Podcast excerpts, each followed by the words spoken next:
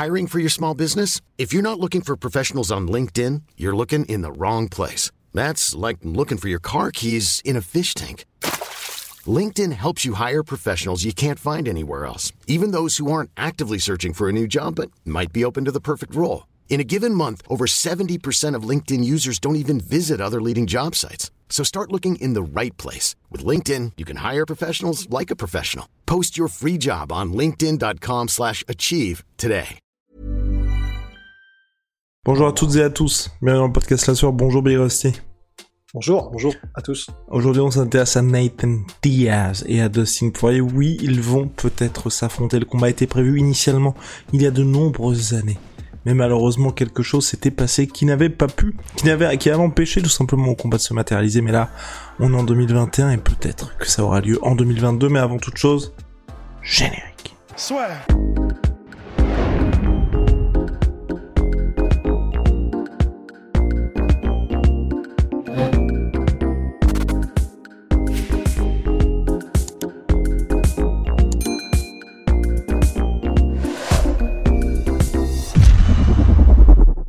On a eu un Dustin Poirier euh, au micro d'Al Elwani qui avait l'air d'être en proie au doute, Dustin Poirier, sur son avenir chez les lightweight, sur son avenir tout court en MMA, mais il a dit il y a un combat qui finalement euh, suscite de l'intérêt pour lui et un seul, le seul nom qu'il a en tête, c'est Nate Diaz. Rust. Alors, que penses-tu de ce choix?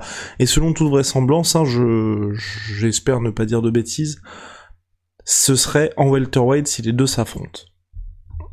Oui, effectivement, il y a des chances que ce soit en welterweight parce que dans cette interview, donc Dustin Poirier, euh, alors déjà, en fait, je pense qu'on peut revenir genre cinq, minutes avant qu'il n'en parle dans l'interview parce que ça, ah, il y a un rapport, mais ça va vraiment marquer. Et pour les gens qui n'ont pas vu l'interview, je pense que c'est intéressant de le savoir. En fait, le moment qui m'a le plus marqué de cette interview, c'est lorsqu'Ariel Alouani, tu vois, ils, bon, ils ont parlé déjà pendant, je crois, dix minutes, un truc comme ça. Et là, t'as Ariel Elwani qui dit à Dustin, euh, mais de toute façon, euh, comment dire, euh, est-ce, enfin, là, tu, tu, est-ce que tu penses que toi, tu auras une nouvelle chance pour le titre? Parce que pour moi, je vais te dire, je pense que si jamais Justin Gagey gagne contre Charles Oliveira, eh ben, je pense que tu es à un combat du titre et donc ça veut dire que tu auras, je pense, une autre chance de devenir champion du monde. Moi, j'y crois, machin. Et la personne qui a dit, ben moi, j'y crois pas trop, c'est Dustin lui-même. Et en fait, la raison pour laquelle il a dit, moi, je crois pas que j'aurais d'autres, mais c'était bizarre parce qu'effectivement, il le disait donc, je pense pas que j'aurais d'autres opportunités d'être champion du monde. C'était bizarre. Tu avais le reporter qui essayait de convaincre le combattant qu'il aurait d'autres opportunités. Et la raison qu'a donné Dustin Poirier, c'était donc effectivement de dire, bah, le problème, c'est que je pense même pas que j'ai envie de revenir au lightweight parce que même si le weight cut était facile, en fait, c'est le fait de passer tout son camp d'entraînement avec la faim au ventre, parce que du coup, tu es obligé de couper euh, certains nutriments, tu es obligé de surveiller tout ce que tu manges, etc. Et en fait, bah, Dustin Poirier était en mode, je sais pas si j'ai encore envie de, de, de, continuer à, à faire ce métier-là, mais dans ces conditions-là. Et du coup, il était en mode, maintenant, je veux vraiment combattre pour euh, parce que j'aime ça et pour m'amuser, mais je veux plus avoir ces camps d'entraînement où pendant deux mois, j'ai faim tout le temps, tous les jours, H24, pour arriver en lightweight. Et donc, effectivement, lorsqu'arrive le sujet de Nate Diaz, eh ben, Dustin Poirier dit, bah ouais, je suis très chaud pour Nate Diaz, c'est le seul nom vraiment qui m'excite euh, pour l'instant. Et donc, ce serait en, en probablement en welterweight. C'est ce que c'est ce que poussait Ariel Wani et c'est ce qu'a acquiescé Dustin Poirier. T'es d'accord avec ça, toi? Absolument, à 1000%. Bah, je sais pas pour toi, mais euh, pour moi, déjà premièrement, euh, bah, ce serait le parfait combat pour Dustin Poirier pour débuter sa carrière chez les welterweight parce que c'est Nate Diaz, c'est un ancien light heavyweight mais qui a de plus en plus fait ses armes en welterweight. Un ancien light heavyweight, ok. Un ancien lightweight, pardon. Excusez-moi, je m'emballe. Mais euh, mais donc pour moi c'est parfait. Pour moi c'est parfait. En plus de ça, eh ben tu vois, comme ces deux combattants qui donc là ne sont plus vraiment dans une entre guillemets course au titre, ben c'est là c'est le parfait moment pour ne plus vraiment avoir de délire de, catégorie de poids quoi, parce que les catégories de poids, euh, ben c'est donc euh, pour rentrer dans les rails d'une certaine ceinture et ensuite peut-être y arriver. Mais lorsque tu en es au stade de leur carrière dans lesquels eux sont, bah, c'est comme quand Nick Diaz avait affronté Anderson Silva en middleweight. bah là, c'est comme là, comme on en est avec Nate Diaz et Dustin Poirier. Ben, vu qu'ils combattent entre guillemets pour faire des combats de légende, des super fights qui n'ont pas d'autre intérêt que le combat en lui-même, il n'y a pas de ceinture, il n'y a pas de truc pour le ranking de la division, quoi que ce soit, les, les classements. Ah bah ouais, moi je suis à 1000% chaud pour que ça se fasse au point où eux le veulent. Et est-ce que t'es à 1000% chaud pour que ça se fasse le 22 janvier prochain pour Cyril Gann versus Francis? Ah ouais Bon, ça se fera jamais, mais je serais tellement... T'imagines? Pourquoi Moi, je pense malheureusement, en fait, le gros problème, c'est que Dustin, il a combattu là le 11 décembre, donc c'est. Je, je, je sais pas si la commission en fait l'autoriserait, tu vois, autoriserait à ce qu'il combatte ah, si, je pense que euh, vu que ça ça n'a pas été un chaos et euh, il a dit qu'il était en bonne santé, mais tu sais, dans Ariel Lowani, là il l'a dit après le combat. Donc c'est à prendre différemment que lorsque les combats vous disent moi je suis en pleine santé juste avant un combat parce que là c'est pour le vendre.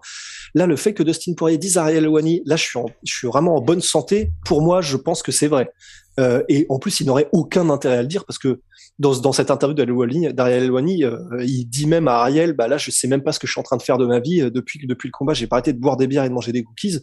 Donc en gros, il a même pas de combat en tête, donc ça n'aurait aucun intérêt, euh, genre de pousser pour montrer que je suis en bonne santé, je veux combattre. Donc là, vraiment, tout ça pour moi converge vers le fait que effectivement, je pense qu'il est en bonne santé.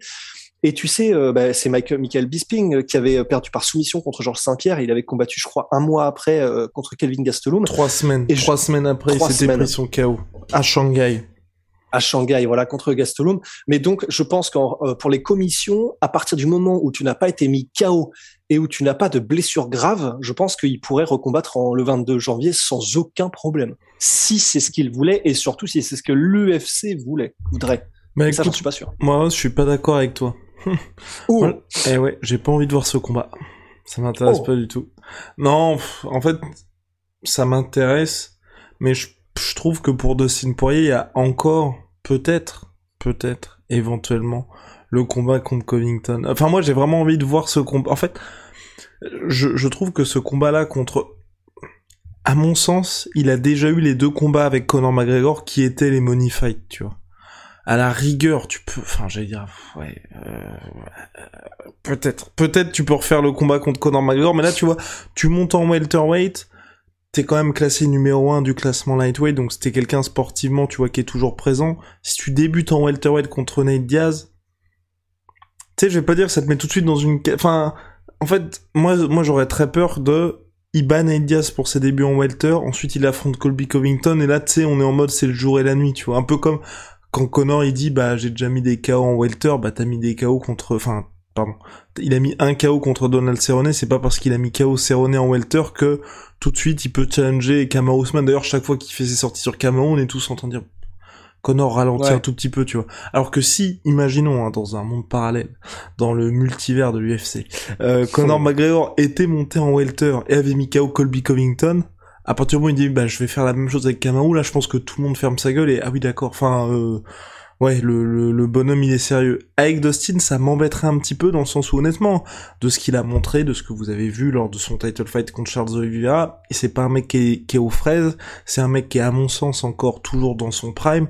Ça ne veut et là aussi, tu vois, pour quelqu'un qui était aussi actif sur une année, euh, le dernier combat ne veut pas dire qu'on est à la fin de l'histoire pour Dustin Poirier, tu vois. C'est une performance qui s'est mal terminée pour lui, mais euh, la veille, donc le, 10 décembre, tout le monde le voyait, je pense, comme, enfin, la plupart des gens le voyaient comme le meilleur euh, lightweight de la planète. Là, c'est pas la défaite qui fait que directement faut tout balayer. Et donc, le fait qu'il débute directement contre Nadia, je trouve ça, je trouve que c'est extrêmement fun.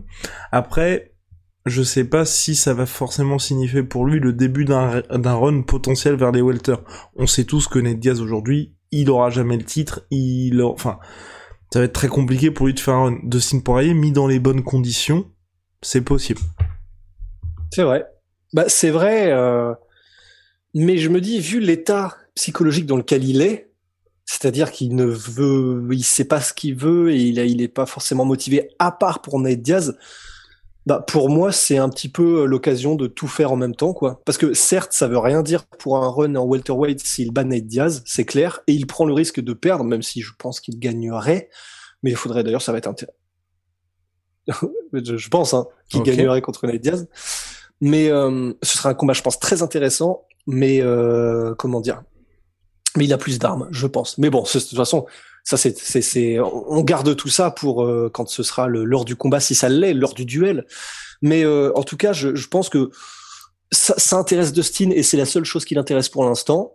Ça fait un premier passage en welterweight, donc ça lui permet de faire ça. En plus, tu vois, c'est un peu comme euh, bah, pour faire un parallèle avec un de ses anciens adversaires, Max Holloway, qui avait affronté Dustin Poirier en lightweight, comme ça entre guillemets sur sur un coup de tête parce que c'était en short notice. Eh ben, on avait eu un Max Holloway qui n'avait pas vraiment pris le temps de faire sa transition. Pour moi, là, Nate Diaz, c'est le moyen parfait de bon, même s'il le combat euh, le 20 janvier, bah, bon, il sera encore dans sa transition pour être un vrai welterweight, mais il sera dans sa transition et il affronte pendant sa transition un mec qui lui-même n'est pas un vrai gros welterweight. Donc pour moi, tout est coché en fait. Parce que du coup, s'il bat Nate Diaz, et eh ben après, il aura encore quelques mois pour finir sa transition et euh, il aura battu euh, Diaz, bon, ce qui n'aura pas voulu dire grand chose dans le dans le grand schéma, tu vois, mais qui est quand même un combat fun, qu'il aura maintenu dans l'esprit des fans, qui lui aura peut-être même encore plus fait gagner de popularité, même si je pense que depuis Connor, euh, il est connu, du même des fans, euh, entre guillemets, euh, pas forcément ultra hardcore. Donc pour moi, c'est pour moi ça coche tout. Et je me permets de dire, je me permets de dire que le télégramme de la sueur, euh, ouais, c'est ça. Tu sais, on avait posé la question de. Ouais, dans le télégramme de la sueur, complètement. Ouais, le télégramme de la sueur. Est-ce que vous aimeriez que ce combat se réalise? Il y a 164 votes pour l'instant pour 81% de oui. Donc les gens, les gens sont chauds. Hein. Ouais, les gens sont chauds pour le combat, effectivement, mon cher Rust. Et euh, en tout cas, ce sera un match. Mais et ce qui est important aussi, c'est que les deux combattants sont chauds. Oui, on avait oublié de dire ça. Les deux combattants sont chauds pour janvier. Rust est extrêmement proche de la webcam. N'hésitez. Oh, pardon. euh, pour finir, en tout cas, je trouve que si ça se fait, c'est un matchmaking bien moins scandaleux que ce que le Eagle FC est en train de faire là, avec ce pauvre Diego Sanchez contre Kevin Lee. C'est le plan. Oui, oui, oui. Non. juste après, le lendemain, le lendemain, on, fait un podcast sur l'Eagle FC pour dire c'est le futur et tout. Oh, non. Quelques heures plus, plus tard, on apprend que Kevin Lee versus Diego Sanchez est en préparation.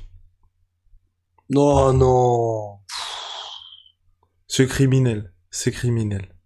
Bah remarque, euh, l'avantage c'est qu'au moins euh, ça fera une euh, première sortie tranquille pour Kevin, Lee. Exactement. Ouais, bah ça c'est sûr, mais non, c'est abusé, c'est abusé, c'est abusé. Je je comprends pas. Là pour le coup, enfin, je comprends pas. Ils étaient quand même sur le point et c'était un peu du même acabit le Tyrone Spawn contre Bigfoot Sylvain.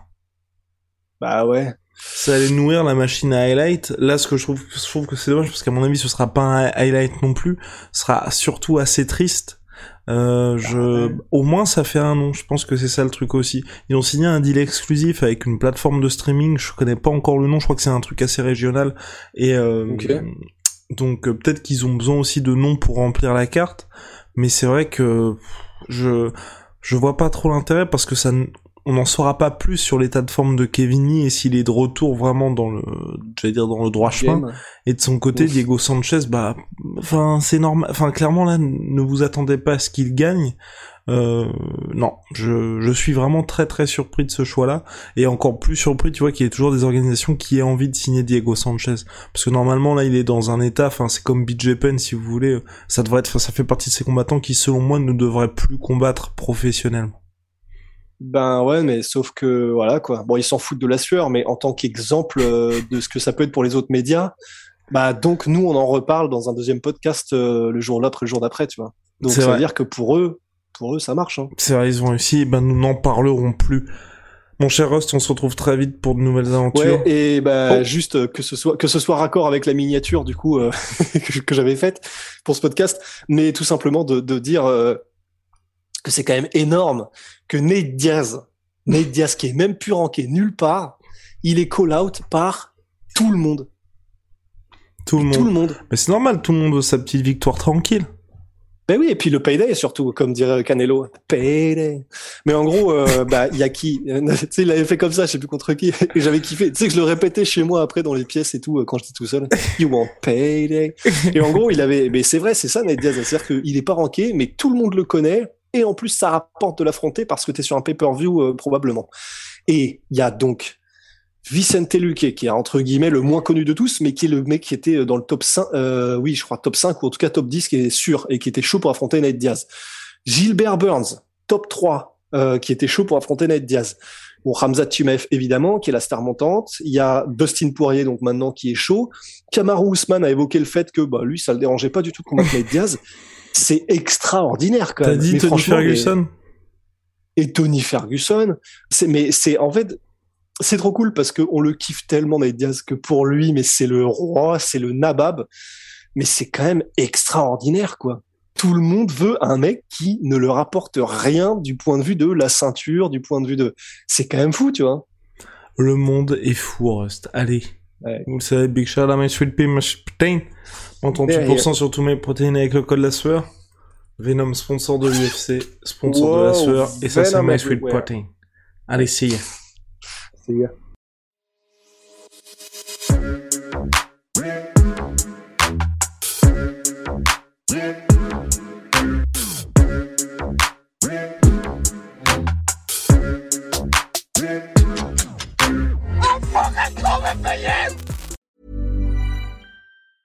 Even on a budget, quality is non-negotiable. That's why Quince is the place to score high-end essentials at 50 to 80% less than similar brands. Get your hands on buttery soft cashmere sweaters from just 60 bucks, Italian leather jackets, and so much more. And the best part about Quince, they exclusively partner with factories committed to safe, ethical, and responsible manufacturing. Elevate your style without the elevated price tag with Quince. Go to quince.com slash upgrade for free shipping and 365-day returns. Et voilà, c'est la fin de votre épisode du podcast La Sœur. Si ça vous a plu, n'hésitez pas à nous mettre les 5 étoiles sur Apple Podcast ou sur Spotify. Vous pouvez aussi nous laisser un petit commentaire, ça nous aidera beaucoup. Et si vous voulez aller plus loin avec nous, vous tapez La Sueur sur toutes les plateformes ou sur les réseaux sociaux, vous nous trouverez. Et là, vous nous écoutez très certainement en audio. On est aussi en vidéo sur YouTube, mais également sur Snapchat. Là encore, vous tapez la sueur et on sera là. Merci de votre fidélité et à très vite pour de nouvelles aventures.